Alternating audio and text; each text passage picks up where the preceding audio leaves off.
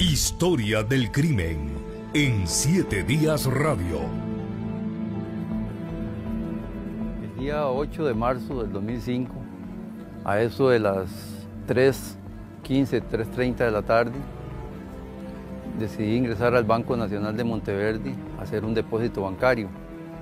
En el momento que ingresé a la puerta, al darme vuelta, veí que iban tres asaltantes detrás de mí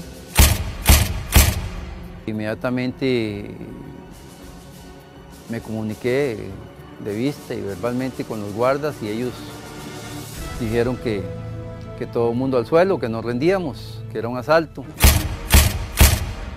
inmediatamente los guardas del banco empezaron a disparar contra los vidrios de la puerta, rompiendo la puerta, hiriendo a, a dos de los asaltantes y uno ingresó por el hueco que, había, que, había, que había dejado. Acabamos de escuchar la voz de don Gerardo Céspedes y los hechos que él narra de manera tan dramática corresponden a lo ocurrido en el Banco Nacional de Costa Rica en Monteverde en el año 2005. El asalto y toma de rehenes más violento posiblemente en la historia de Costa Rica.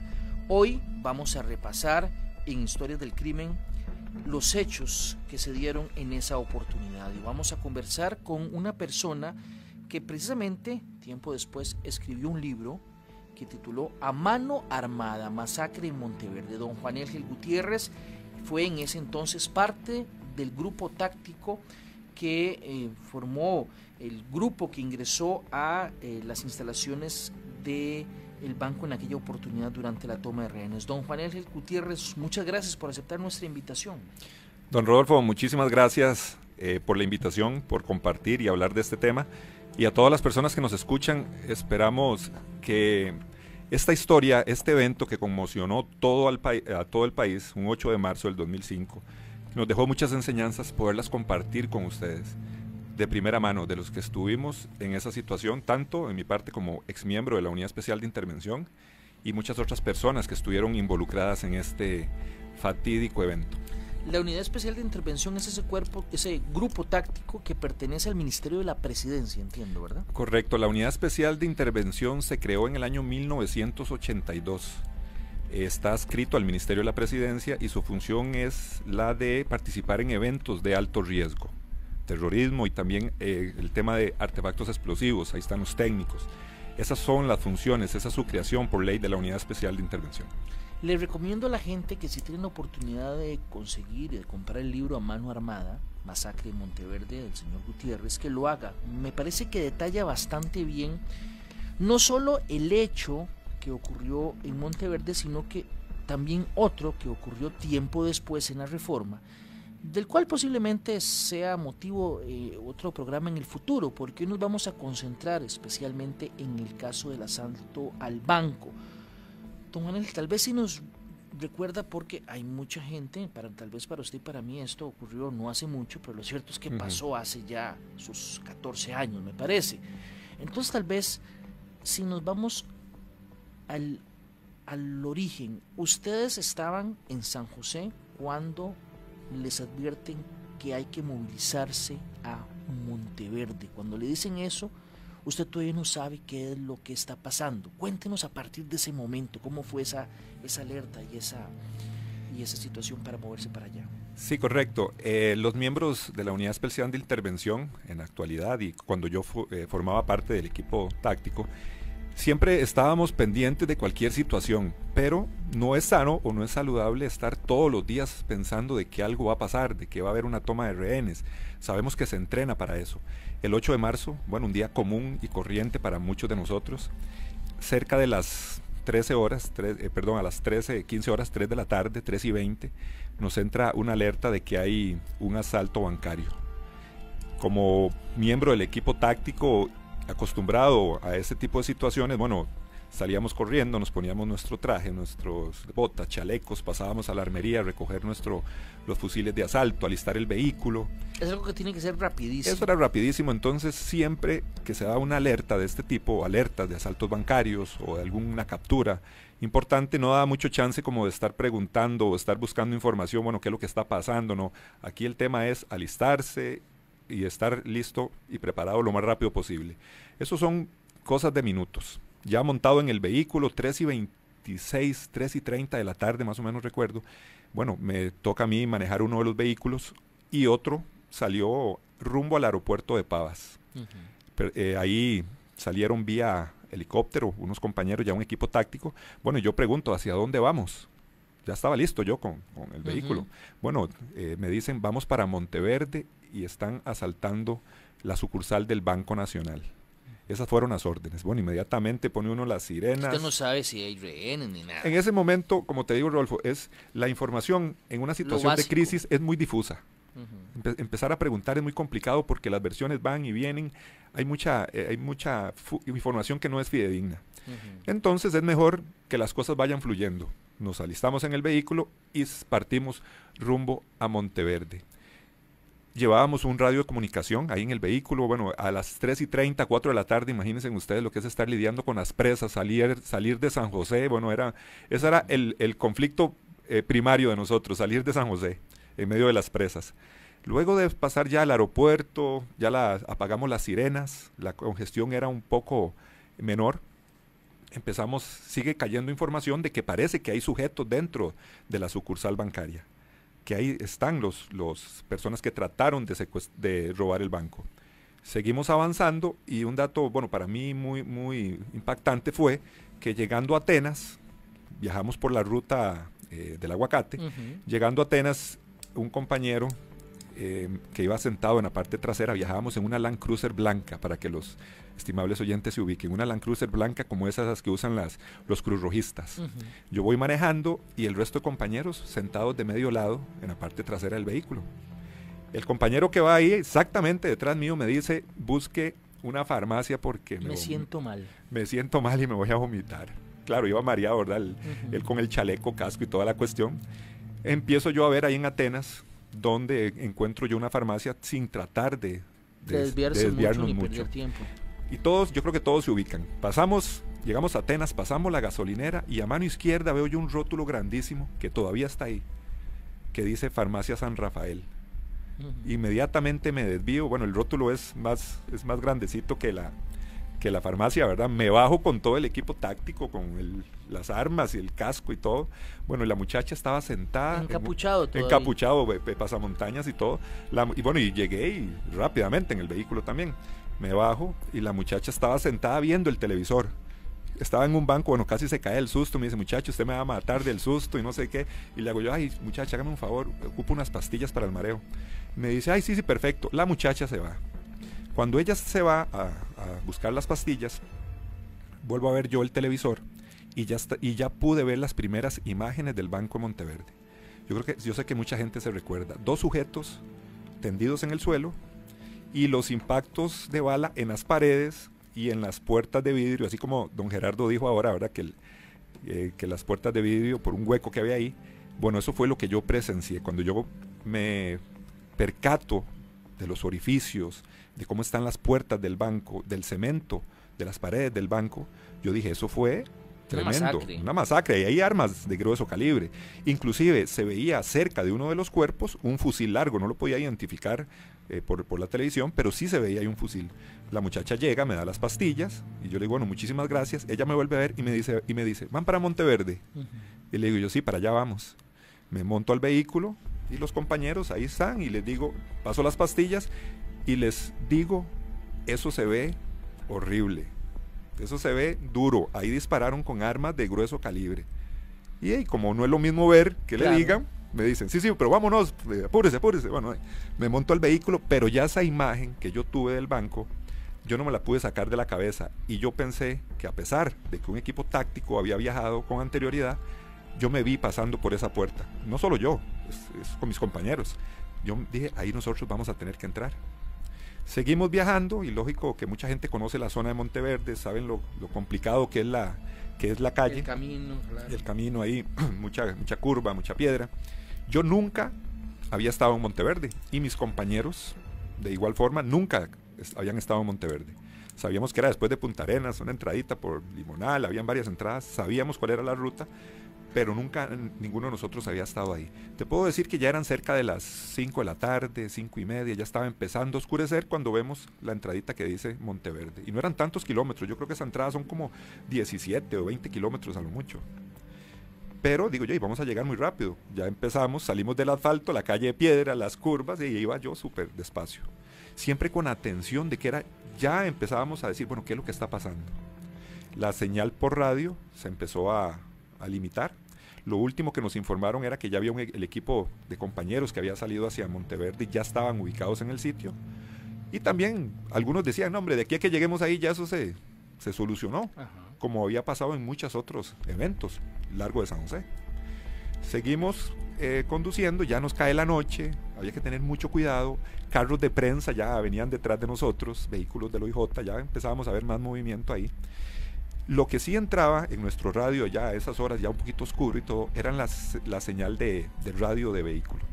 Ya habían personas, eh, periodistas, colegas tuyos reportando qué era lo que estaba sucediendo en Monteverde, que el pueblo estaba acordonado, que habían evacuado a todas las personas, que se habían escuchado disparos, que algunos testigos relatando los hechos. ¿Qué siente un oficial de un grupo táctico cuando escucha eso? ¿Adrenalina, temor? ¿Qué, qué pasa por la mente de ustedes?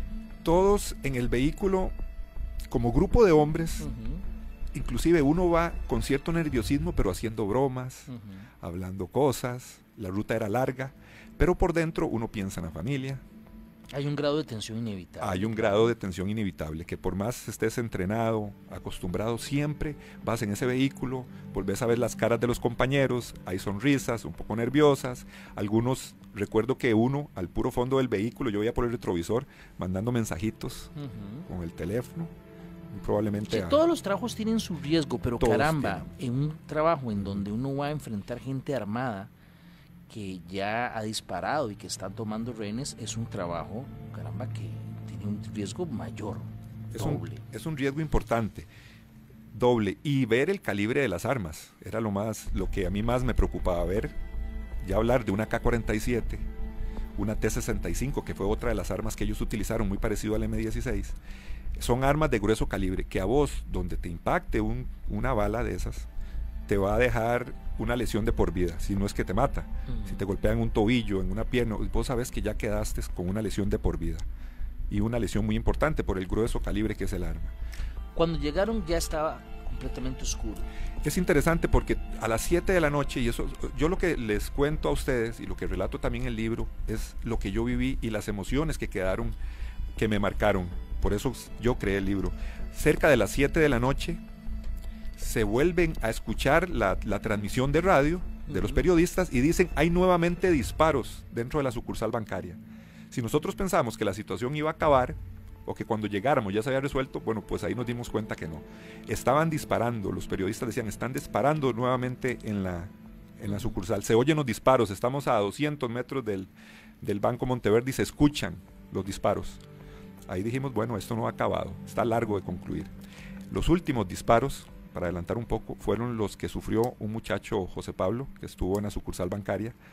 Nos, después me di cuenta que el muchacho, por testigos que estuvieron ahí, que el muchacho se supuso un poco tenso y Erling lo agarró, se lo llevó y le dice vamos al baño, lo metió debajo del mostrador de uno de los escritorios y ahí lo acribilló.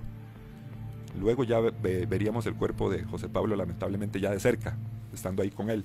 Pero ese disparo a las 7 de la noche. Llegamos a Monteverde tipo, tipo 7 y media tipo 8 y usted se imagina y la gente se puede imaginar el desorden o el caos que había. Confusión. Confusión, sorpresa por parte de todos los turistas, porque en Monteverde lo que abundan es el turismo, el turismo ecológico, ¿verdad? Personas que llegan a, descansar o a otro tipo de turismo y se topan la sorpresa de gente disparando y una toma de rehenes. Bueno, era un caos total tuvimos la oportunidad, ya llegamos a Monteverde y ya ver la situación como estaba. Nos recibieron en un, en un hotel, ahí ya estaba el, resto del equipo táctico de nosotros. Antes del retén era un caos. Pasamos el retén y eso parecía un pueblo fantasma. Ahí no se ve, eran 200, 300 metros para llegar al banco, cerca donde nos íbamos a quedar nosotros en un hotelito, y eso era eh, un destierro, ahí no se veía un alma.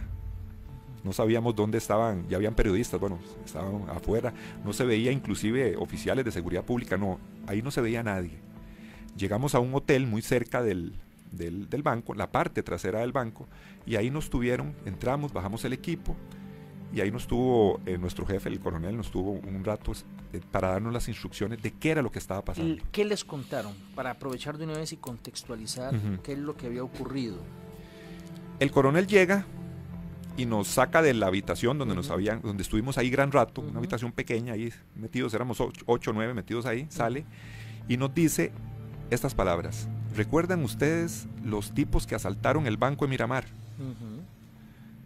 Son esos mismos. Nosotros habíamos ido a Miramar. Un hecho que había ocurrido tiempo antes. Antes llegaron disparando al banco y se robaron una cantidad de dinero. Bueno, el coronel nos dice, son los mismos sujetos. Pero hay dos muertos ya. Y hay dos adentro. Esas fueron las palabras del coronel.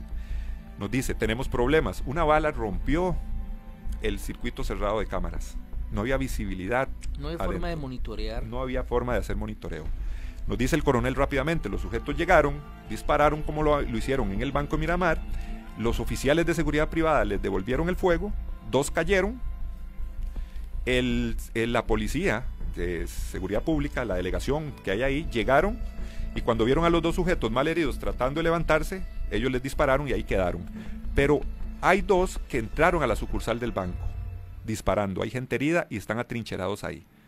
Es más, dice, inclusive hay uno que entró al banco disparando, se le encasquilló el arma o tuvo problemas con el arma, parece, volvió a salir, agarró un arma de los caídos y volvió a entrar. Esa es la situación que tenemos. Así como, como les estoy contando, nos las planteó nuestro jefe. O sea, era una situación que por más entrenamiento, de muchos años, una unidad con mucha experiencia, bueno, era algo a la que nadie en este país había enfrentado. Nadie. Bueno, ¿qué le parece si escuchamos también brevemente otro pequeño extracto del el testimonio de don Gerardo Céspedes, una persona que, como escuchamos hace un rato, llegó a hacer un trámite bancario y fue quedó en medio de toda esta situación. Escuchemos porque en esta parte él nos narra lo que ocurre en la sucursal. Él tenía todas las de ganar donde estaba, ¿verdad? Estaba muy bien armado, como yo estaba en la pura puerta, porque ahí iba la fila, me pude observar perfectamente toda la, toda la situación que estaba pasando, aún estando en el suelo y boca abajo. Tenía dos acá, más otra arma corta en su cintura, y fue cuando él empezó a, a disparar. Le disparó primero al guarda que estaba en la puerta, hiriéndolo el guarda inmediatamente cayó, la segunda persona que, me hirió fue a mí. Me apuntó, me hirió los dos brazos y me apuntó, me puso el arma en la cara, muy cerca de la mandíbula. Yo movía la cara y movía la cara, en una vez le apretó el gatillo, posiblemente me dio por muerto. Siguió con dos personas más que estaban muy junto a mí, a quienes hirió también mortalmente. Estábamos casi juntos, casi abrazados los tres, en un mismo charco de sangre, los tres.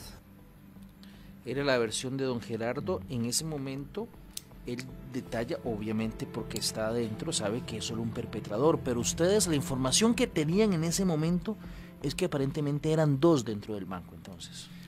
Desde ese inicio se manejó esa información. Algunas personas salieron del banco y decían que habían dos sujetos adentro. Desde ese momento que llega nuestro jefe y nos hace el croquis, nos dice qué es lo que está pasando, un croquis a mano, a mano alzada porque no había eh, planos. en ese momento, él nos dice hay dos sujetos adentro. Inclusive en la foto del libro que yo tengo se ve, es una imagen, se ven cuatro sujetos parados en la puerta del Banco de Monteverde, tres al frente y uno que se encuentra en otro lugar.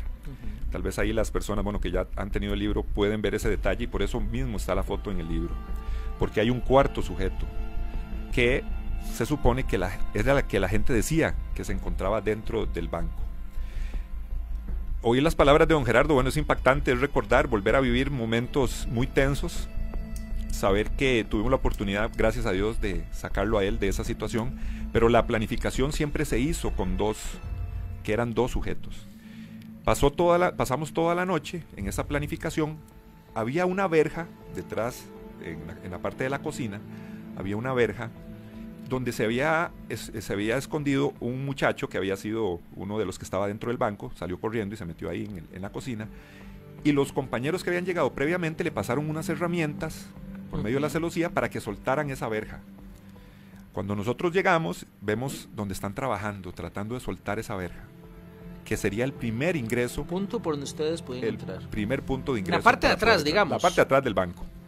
Ahí estaba el, compañero, bueno, los compañeros le dieron herramientas, ahí estuvo el muchacho en un estado de nervio, lo pude ver, bueno, imagínense ustedes saber que más adelante de su oficina o en otro lugar de su oficina hay un montón de personas fallecidas y un sujeto o dos sujetos con AK-47 esperando, no sé, seguir disparando, lo que sea. Bueno, se cumplió esa misión y el compañero quitó, quitaron, él y, los policías quitaron ese, ese, esa verja, ya había un punto de acceso.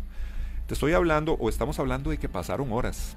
Nosotros llegamos a Monteverde 8 de la, de la noche más o menos, el equipo táctico antes y pasamos toda la madrugada ya muy cerca en el costado norte del banco, donde había un parqueo, esperando que nos dijeran entren al banco. Esperando eso, que el jefe nos diera la orden. Cerca de las 3 de la mañana, el cansancio, ustedes se pueden imaginar lo que es estar con el arma, con el chaleco, el fusil guindando, bueno, es, un cansancio bastante importante, pero cerca de las 3 de la mañana oímos donde hay nuevamente eh, ruido adentro del banco. Lo único que se veía era la luz que salía del banco. Todo era muy oscuro ahí. Cuando oímos una, una muchacha, una señora, que llorando decía, es que si yo salgo, usted me va me va a disparar por la espalda. Decía la, la mujer, Ella gritaba. Nosotros la escuchábamos y tomábamos esa posición alerta que por más cansancio y por nuevamente era como, como que nos inyectaba un poquito de energía. Oiga, está pasando algo, esperemos a ver qué nos dice el jefe. La mujer decía, es que si yo salgo usted me va a disparar por la espalda. Y ella gritaba y lloraba. Y nosotros listos para ver qué hacíamos. De un momento a otro vemos donde la señora se agacha y sale por la puerta. Escapó. Escapó. También escapó un muchacho que mucha gente recuerda que salió cojeando ahí, tenía herida las piernas. Claro, nosotros decimos, ya vamos a tener más información claro. de lo que está sucediendo adentro, porque teníamos muy escasa la información. Pero la información que nos dicen es confirmando nuevamente la presencia de dos sujetos y una granada. ¿Por qué será que se creyó de parte de los mismos testigos que eran dos? en, esto, yo después, bueno, yo, soy, yo me hice psicólogo y toda la cuestión, y uno se da cuenta que en esos momentos de estrés, la percepción se ve alterada por el miedo. Eso es, un, eso es algo inevitable. Nosotros no podemos confiar en lo que estamos percibiendo en un estado de mucho estrés. Ellos dicen que Erling hablaba con otra persona, otros dicen que él era él mismo, que él hablaba y se contestaba. Así dicen las personas. Inclusive el tema de la granada. La granada nunca existió lo que había era un atún. Y el atún se lo puso Erling en la cabeza a uno de los, de los rehenes. Y ellos decían que él tenía una granada. O sea, la persona percibió o sintió eso. Inclusive yo tuve la oportunidad de, escuchar a, este muchacho Villegas, que fue el que salió renqueando. Y él decía, yo estuve ahí desde las 3 de la tarde hasta casi 2 de la mañana, o un poquito menos, un poquito más. Y yo lo único que veía era a un metro, de, a un lado a un metro y un metro hacia otro lado porque yo tenía miedo de levantar la cabeza y que el sujeto viera que yo estaba vivo. Claro. Entonces la información que uno puede tener es, es parcial, es, muy parcial, y, muy alterada la realidad. muy alterada la realidad, pero eso es algo súper normal. Inclusive a nosotros nos pasa. Si vos me decís a qué hora sucedieron los hechos, yo tengo, y todos, me imagino que todos los que estuvimos ahí tenemos un desorden con el tema de las horas, porque es muy difícil. Los recuerdos que quedan o lo que percibimos son cosas muy puntuales los heridos, las personas donde estaban ubicadas, cuando el sujeto disparaba, lo que decía, eso está muy claro. Pero hay cosas que definitivamente en esos estados de estrés emocionales son muy difíciles. Eso le pasa a los testigos en los juicios. Así es. Entonces ellos salen y dan la versión de que hay dos personas y una granada, para, digamos, para complicar más el panorama. Eso es lo que teníamos a las 5 de la mañana, por decirte así. Tipo, el, tiempo fue pasando el cansancio es intenso. Algo que te iba a preguntar antes de que sigas en ese tema, porque ¿cuántos eran ustedes en el grupo táctico? El, el equipo táctico que estaba por la parte trasera del banco, ellos eran nueve. Y de, de igual forma, por la parte del costado norte, que es un parqueo, ahí habíamos nueve oficiales también. Yo voy a decir algo, pero lo digo desde mi ignorancia en el tema Ajá. de la operación. Y es, eh, ¿qué tan riesgoso es tener a, personal, digamos, fatigado con todo el equipo, eh, tal vez ya cansadísimo? eh, uno cuando se cansa pierde algún tipo de agilidad o de, o de percepción de las cosas. Eh, no es recomendable en esos casos que, digamos, parte del equipo descansara un rato mientras, mientras el otro estaba alerta para así tener, digamos, la posibilidad de que por lo menos la mitad del equipo esté un poco más fresco. Ok, en una situación de crisis como esta hay dos planes. Hay un plan de emergencia y un plan deliberado. El plan de emergencia se da en una toma de rehenes cuando el, el- el perpetrador empieza a dispararle a los rehenes. Eso podía pasar en cualquier momento nuevamente. Cuando empieza a dispararle a los rehenes. Cuando pone un ultimátum. Si dice, bueno, en cinco minutos no me dan el dinero, yo acabo con todo el mundo. Cuando hay personas heridas y no se niega a liberarlas. Ahí habían personas heridas. Nosotros tuvimos que entrar antes, mucho antes. Eso nos queda claro. Esas situaciones hacen de que uno tenga un plan o el jefe planifique para el grupo un plan de emergencia. O sea, si pasa esto, entramos de una vez. Pero hay un plan deliberado que ya tiene un poco más de planificación. Sí hubo descanso, pero eran descansos muy cortos. Yo te digo, yo a las 5 de la mañana, de 5 a 6 de la mañana, tuve la oportunidad de ir con Oscar Quesada, con máquina, con el compañero que falleció. Pude ir a las 5, de 5 a 6 a descansar a un sofá de un de otra, una cabinita, podríamos Descansar decir a así. medias, evidentemente. Descansar a medias, pero, pero imagínate que a la hora de quitarse el casco, quitarse el arma, bueno, yo te digo que yo sí me dormí esa hora eh, completita, de 5 a 6 sí, caí un sueño profundo, vuelve uno a la realidad, ok, pongámonos el equipo y nos vamos de nuevo. ¿Cuándo deciden ustedes o cuándo deciden las autoridades y se lo comunican a ustedes que hay que ingresar? Cerca de la una de la tarde, yo eh, creo que fueron unos 15 minutos antes de la una, cuando ya nos dan la orden de que las negociaciones estaban totalmente estancadas y que no se iba a llegar a nada, que se sabía que había gente todavía herida que, podía, que podría estar viva y todavía habían rehenes adentro del banco. Había una cantidad importante. Nos giran a orden que cerca de la una que ya vamos a ingresar al banco. Y el primero que va a hacer el ingreso es el equipo que estaba por la parte trasera del banco, donde habían quitado la, la verja. Eso era el primer equipo que iba a ingresar ahí. Ellos iban a entrar de forma sigilosa y estar comunicando qué era lo que se estaba percibiendo. Ya sabíamos que el sujeto no estaba en la cocina porque el, el señor que quitó la verja y toda la cuestión, bueno, tenía el- ahí la tenía ver, visibilidad y no había pasado nada en todo ese tiempo que estuvimos ahí. A la una de la tarde, el helicóptero que había llevado a estos compañeros, bueno, eh, se levanta y se pone exactamente sobre el banco, haciendo un distractor, haciendo una bulla importante. ¿Para qué? Para que estos compañeros puedan ingresar por la parte trasera. Claro, ellos están ingresando por la parte trasera y nosotros en el otro lado, que está uno con esa tensión enorme que uno dice en cualquier momento voy para adentro. Eso es lo que te iba a preguntar. Ahí nuevamente, ¿qué pasa por la cabeza? Porque ya estamos hablando de una situación límite en donde vas a enfrentar o vas a ver frente a frente a la muerte. En ese momento, nosotros, ¿en qué pensamos? Pensamos en los compañeros. Nosotros somos, era, somos un equipo. Lo que te pase a vos, me pasa a mí. Que yo supiera que esos compañeros están adentro, a mí más bien me daba el impulso, y no solo a mí, a todos. Nos daba el impulso por querer estar ahí y protegerlos a ellos. Es que es una afinidad, es una cohesión de grupo que es difícil de explicar. Es difícil, pero es un sentimiento como una familia, como vos tenés que ir a defender y acuerpar a tu hermano, a tu padre o a tu... Es algo similar. Es un compromiso tan grande de que vos decís, entro porque entro.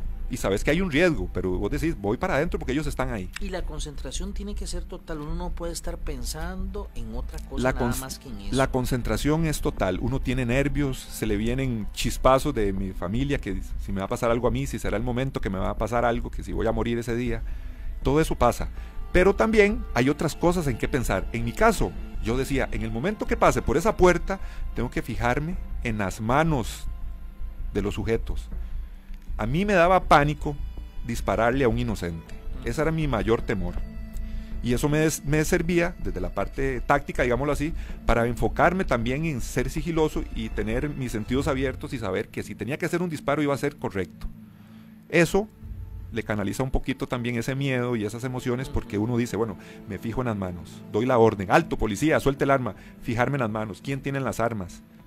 El temor mío siempre fue, y no solo en ese trabajo, en muchos fue dispararle a un inocente. Y también me han preguntado, cuando antes de que pase eso, ustedes llaman a la familia o a alguien. No sé, digamos, si yo estoy en una situación así, posiblemente yo lo haría y como a modo de diciendo, pídale a Dios que me vaya bien, pero como a modo de despedida por si acaso. ¿Eso ocurre con ustedes o ocurrió en una situación así? Uno trata de no alarmar a la familia. Ese día saliendo para Monteverde, yo en un momento cuando estuve en ese hotel esperando un ratito, bueno, yo mandé un mensajito, yo estaba casado, le mando un, mensaje a mi esposa y le digo eh, muy ingenuamente, eh, tuvimos trabajo, hoy no llego, tranquila.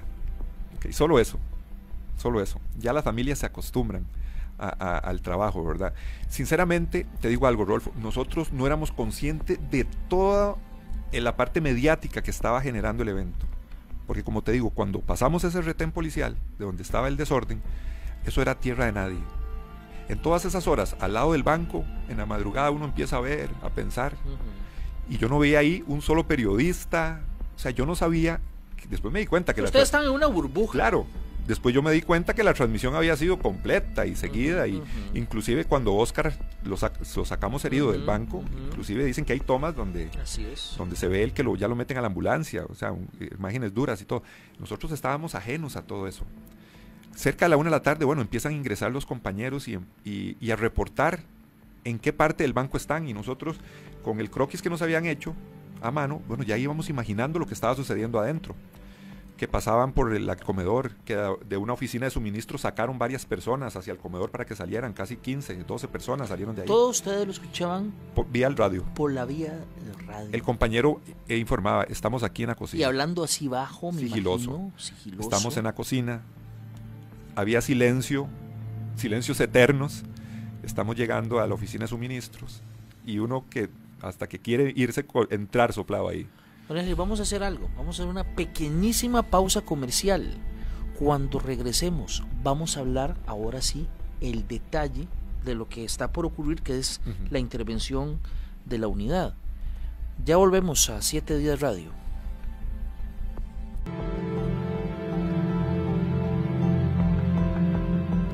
Repasamos esta mañana con don Juan Ángel Gutiérrez, autor del libro A Mano Armada, la masacre en Monteverde, los hechos ocurridos en el 2005 cuando eh, tres hombres llegaron a asaltar la sucursal del Banco Nacional en Monteverde, como ya lo hemos estado explicando y posiblemente muchos de ustedes lo recuerdan. Dos de ellos quedaron muertos en la entrada del banco en un enfrentamiento que tuvieron con la seguridad privada. Un tercero, Erling Hurtado, posteriormente todos lo conoceríamos, él ingresó y aparentemente a partir de lo que ocurrió eh, con sus amigos o hermanos, creo que eran hasta parientes, eh, él enloqueció, empezó a disparar a la gente, mató a varios dentro del banco y tomó rehenes. Antes de la pausa, eh, don Juan Elger, que era parte del grupo táctico que estaba en el lugar, nos estaba contando los segundos previos a la intervención. Nada más antes de seguir con ese detalle, hay dos preguntas o dos observaciones. Aquí nos pregunta don Graven Astorga si había francotiradores en ese momento. ¿Había francotiradores? Sí, habían dos francotiradores. Uno estaba ubicado en un techo de una de las estructuras que está directamente frente al banco, pero en ningún momento el, el, compañero, bueno, el compañero sí tenía visión y reportaba más que todo lo que veía cerca del lobby, la entrada al banco, y eran las personas caídas cuerpos caídos. Eso fue lo que él eh, reportaba. No tenía un tiro franco. No, porque Erling después nos dimos cuenta que se mantuvo casi que todo el tiempo cerca de las cajas, detrás de las cajas, por el área, el área de la bóveda. Posiblemente él calculó que tal vez había también un francotirador que lo iba a tener en la mira. Posiblemente, eh, él, lo, él, lo, midió de esa manera. Hubo un momento antes de la una de la tarde, antes de ingresar, minutos, tal vez una hora antes, donde se empezó a valorar la idea o, se nos dijo que probablemente Erling podría salir con, un, con una rehén y montarse en un vehículo. Algo estaban negociando de esa forma. Y que era la opción de este francotirador, que estaba en el techo directamente, para, hacer, su- para, perdón, para hacer su trabajo. Yo en ese momento, te lo digo, te lo digo sinceramente, vi la opción muy poco válida. Yo me imaginé quién era el que iba a dar la orden de ejecutar ese disparo, algo que igualmente, como lo que estaba pasando en Monteverde, nunca hubiera, había ocurrido en este país. ¿Quién iba a dar la orden? Bueno, sí, le iba a decir a nuestro jefe, ok, que proceda, que el francotirador haga ese, ese disparo. Que Sabiendo, solo hay un chance, ahí sí solo hay un chance y sabiendo que el riesgo era que iba a salir con una rehén. Yo sinceramente, Rodolfo y amigos, yo dudé del liderazgo en ese momento de los más altos jerarcas en un puesto de mando para que dijeran sí, actúen de esa manera. Tal vez me equivoco. La situación no se dio. También alguien nos escribe por acá que no mencionamos que había, además de la unidad de especial de intervención, otras unidades especiales, como la la UEA, eh, estaba efectivamente, lo que pasa es que Sí, estaba, claro. digamos, como eh, en seguridad perimetral, me parece, estaba, digamos, en un punto que no era el ingreso propiamente. Y había otro, había cuerpos policiales, estaba Claro. el OIJ, había fuerza pública, obviamente fue un trabajo en conjunto, pero digamos, al grupo que se le designó ingresar fue a la unidad especial de intervención, ¿verdad? Correcto, sí, ahí había gente de, de lo que en ese momento era la PEA, lo que era el CERT, el cupo táctico del OIJ, pero en esta situación, por mandato, por lo que decidió el puesto de mando, por la gravedad de la crisis. Era la unidad especial de intervención la que tenía que resolver el asunto. Entonces yo estoy hablando, para contextualizar, de lo íntimo del grupo Claro. que estábamos ahí. Claro. Ahora bien, antes de la pausa, nos dijiste que un grupo, parte del grupo había ingresado por la parte de atrás, estaba hablando de manera muy sigilosa, estaba comunicando por radio que estaba sacando ya gente. ¿Qué pasó? Después de que pasan por esa oficina de suministros donde mucha gente sale, sabíamos que después de ahí lo que se veía era ya la totalidad del lobby del banco. Sabíamos que ahí en cualquier momento se podía eh, dar el enfrentamiento. Los compañeros llegan a ese sector, hay silencio nuevamente y dicen que hay, que hay personas heridas, hay personas caídas y empiezan a relatar un poco de las personas que estaban ahí en el suelo. Inclusive ahí estaba don Gerardo también, lamentablemente, el que acabamos de escuchar, entre ese grupo. Bueno, a mano izquierda ya lo que quedaba era la oficina del gerente y quedaba la- las cajas y la bóveda. O sea, no había otro lugar donde el sujeto pudiese estar que no era detrás de las cajas. En, la, en el área del gerente, ahí estaba el gerente también con otra persona y ellos nos dicen, estamos sacando al gerente y a otro lugar. Ya sabíamos, bueno, ya no hay dónde más esconderse, ya no hay, el sujeto tiene que estar detrás de las cajas. El silencio eh, reinó otra vez, unos segundos, y los compañeros indican, vamos a ingresar al área de las cajas. Y en ese momento se escuchan dos disparos que eran disparos que nosotros lo identificamos, yo los identifiqué como propios de un arma HKMP5 9 milímetros, que era el arma que en ese momento utilizábamos nosotros. Yo identifiqué esos dos disparos y yo en ese instante dije, se liquidaron a los sujetos. Pero casi de forma instantánea empezaron a sonar los disparos en ráfaga del AK-47. Eran constante, constante los disparos y con cuatro veces más el poder de, de- de fuego y sonido que emite la AK-47. Inmediatamente el equipo táctico donde yo, donde yo estaba salimos a ingresar al banco de forma inmediata. Pasamos sobre los cuerpos caídos ahí de, de la, de las gradas. Yo recuerdo que yo iba de tercero en ese grupo. Se agacha el primer compañero para ingresar por Porque era un hueco en la hueco- parte de abajo, hueco, digamos. Un hueco en la parte de abajo de la puerta, de las puertas de vidrio.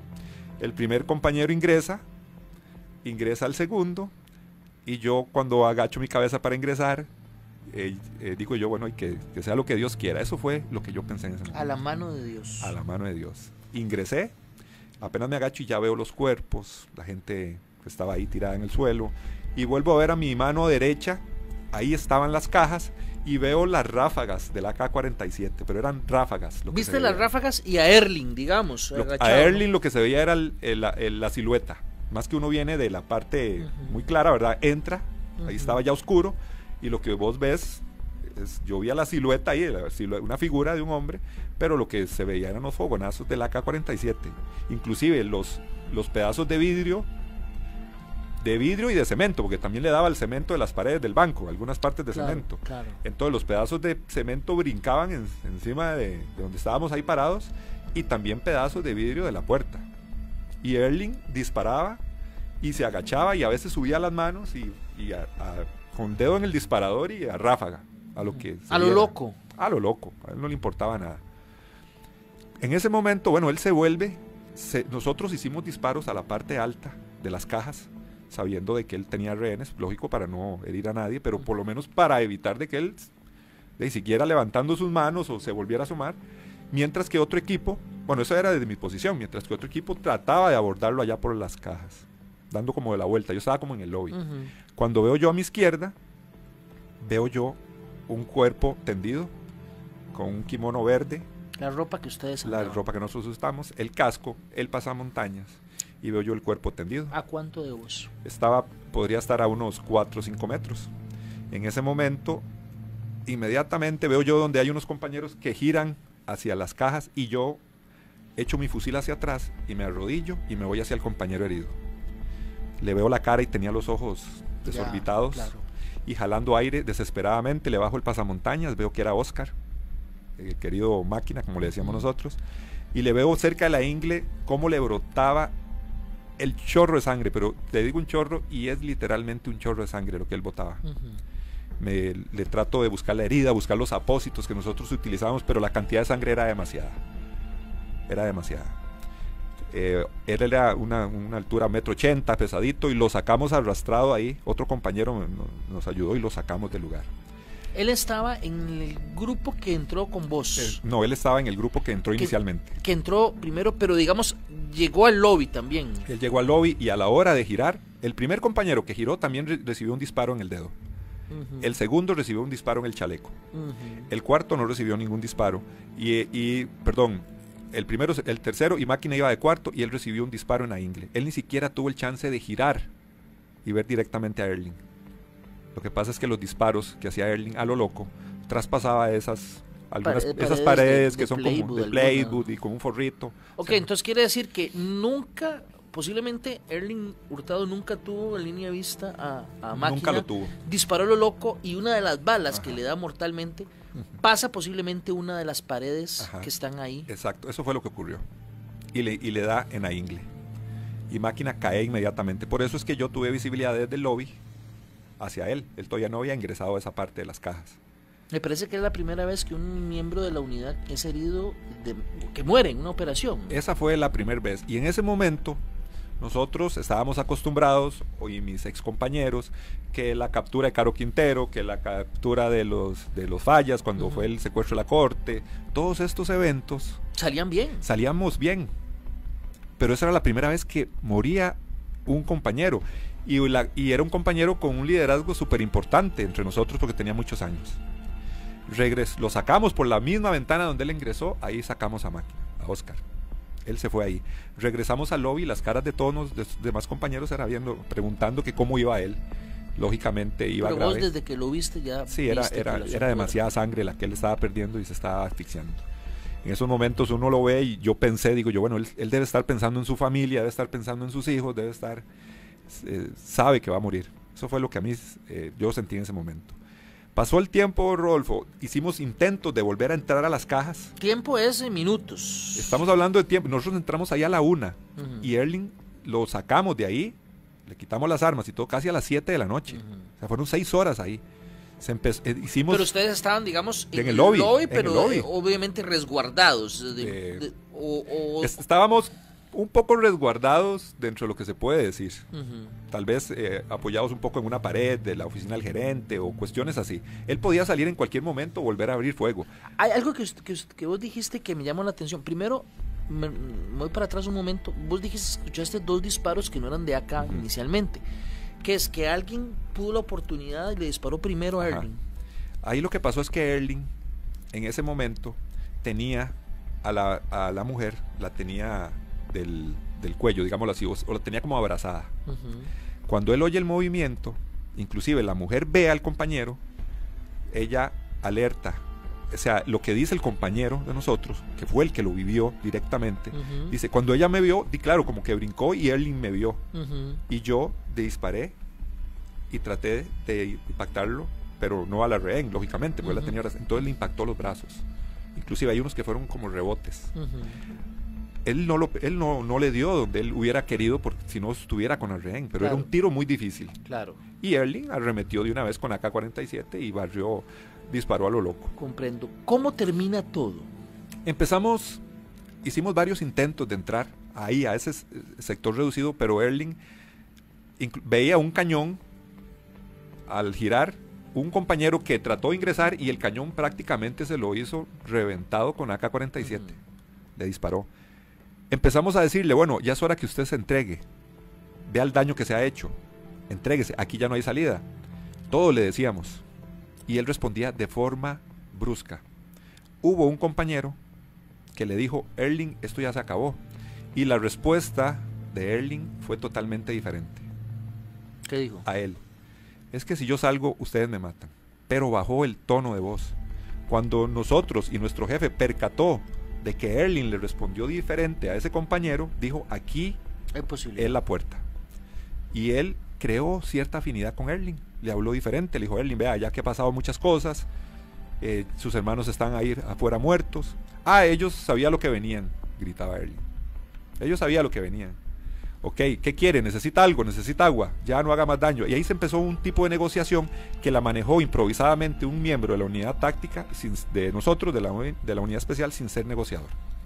Los negociadores eh, de, de, del OIJ se quedaron al margen y él continuó. Erling siguió hablando, hablaba muchas incoherencias, gritaba muchas incoherencias, que la pólvora, él se comía la pólvora porque le daba poder, que la saliva de las mujeres embarazadas, hubo una mujer embarazada, le curaba las, las heridas, incoherencias. El compañero siguió negociando y Evelyn aceptó cerca de las 7 de la, de la noche de emitir, dar, entregar las armas y entregarse. Decía que él se entregaba si lo dejaban irse 10 días a la casa. Después iba con dinero en Eso lo medio detallas en el libro, sí. iba con dinero en las medias y le preguntaron, bueno, le preguntó, "¿Y por- ¿para qué esa plata? Porque ya esa plata ahí, es que aquí me pueden asaltar, dijo el sujeto. Yo me imagino que, de todos modos, él, eh, eh, Erling tenía una personalidad eh, sociópata Claro. y además de eso, el nivel de estrés al que había sido sometido posiblemente maximizaba esa sociopatía. Inclusive, ellos siempre, este tipo de personas con estos rasgos, que no muestran empatía, que no muestran remordimiento de ningún tipo, generalmente también actúan bajo los efectos del alcohol y algunas otras drogas. Ellos ujú. en las mochilas que andaban, los sujetos ahí tenían licor y estas cosas. Entonces él se entrega. Erling se entrega. Él dice, sí, está bien, yo entrego las armas, pero no me maten y no sé qué. Bueno, Erling se entrega. Empieza a desarmar una de las armas. Dice, yo quiero desarmarla. El compañero le da un espacio, él la desarma y Erling sale. El compañero de nosotros, que mucha gente lo tuvo presente en, en su memoria y fue muchas críticas, el compañero cuando, Le- se, al- cuando se lo entrega a los oficiales del OIJ le da una palmada en la espalda y le así como entregándolo. Y mucha gente dijo eso y atrás de eso le dan una palmada en la espalda, ese tenían que matarlo, tenían que acribillarlo y un montón de cosas. Mucha gente opinaba, muchos expertos y especialistas en el tema también salían y opinaban. Nosotros estábamos adoloridos, devastados porque habíamos perdido un compañero. Por supuesto. Y la gente, bueno, pensaba que no se había hecho un buen trabajo. Bueno, eso hay que aceptarlo, lo que la gente dice, lógicamente, son opiniones, todo el mundo opina. Era difícil también ver expertos en la materia hablando en televisión y uno decía, bueno, pero es que aquí no pueden haber expertos porque aquí nunca ha pasado lo que pasó. Los expertos son a partir de las personas que han empezado a vivir la situación. Exacto, y nosotros decíamos, bueno, eh, la gente puede opinar. Y, puede, y, y teóricamente todo hay el mucha... mundo es buen técnico Sí, cuando es lunes en la mañana. ¿verdad? entonces uno decía, bueno, que se puede opinar, está bien, hay teoría, pero nadie ha pasado por esto. Nosotros estábamos muy, muy con mucho dolor por lo que pasó con Oscar. Fuimos inclusive a, a dar a la Asamblea Legislativa a dar este nuestra versión de lo que sucedió, cómo se manejó la crisis, eh, cómo se planificó todo, una comisión que instaló doña Laura Chinchilla y José Miguel Corrales, cuando doña Laura era ministra. Después se dieron otras circunstancias, capacitaciones, un trabajo, se creó un nuevo protocolo de atención de crisis. Entonces sí se tomó. Sí, sí se tomaron. Se aprendió. Se aprendió. Eh, vinieron gente de, de, la policía francesa, el equipo táctico del Red, que es el que a veces lo vemos ahí actuando con los actos terroristas allá en Francia, vinieron, se dieron capacitaciones. Nosotros pasamos seis años hasta que en el 2011, y ya con eso yo creo que eh, se dio la situación de la fuga de la reforma, y para nosotros se cerró un ciclo. Los mismos que estuvimos en Monteverde, estuvimos en la fuga de la reforma. Este libro, Mano Armada, eh, ¿se puede conseguir todavía en, en, dónde? El libro yo lo, lo, tengo en las librerías del país. Se puede decir los nombres, librería alemán, librería internacional, ahí se puede conseguir. Yo también se, se, lo puedo dar a la persona que le guste, que se lo dé firmado y toda la cuestión, ¿verdad? A mano armada, Masacre en Monteverde, este libro no solo detalla los hechos del asalto a Monteverde, sino que también detalla lo que ocurrió años después, cuando ustedes van a atender una toma de rehenes y un intento de fuga en la reforma, Erling Hurtado es uno de los que está intentando fugarse y termina dándose un enfrentamiento que al final, eh, como si usted, cierra el ciclo porque Erling muere en ese enfrentamiento. Pero ¿qué le parece, Juan Ángel, si lo invito más adelante eh, aquí a Historias del Crimen en 7 días radio para que nos cuente en una próxima ocasión los hechos que son, por decirlo de alguna manera, la segunda parte de esta historia. Podríamos decir que es la segunda parte de un evento que impactó a todos los costarricenses, nos dejó una gran enseñanza a los cuerpos policiales, a la población civil bueno, yo como psicólogo también aprendí un, montón de cosas sobre estrés postraumático, manejo de las emociones.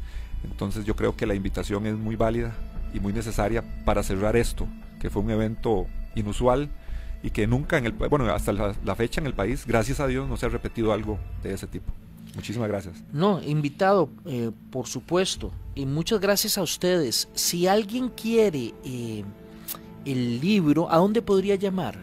Puede llamar al 7014 7014 5003 5003 7014 5003 Muchas gracias, Juan Ángel, por acompañarnos hoy acá y tenemos una conversación a posterior, Dios primero.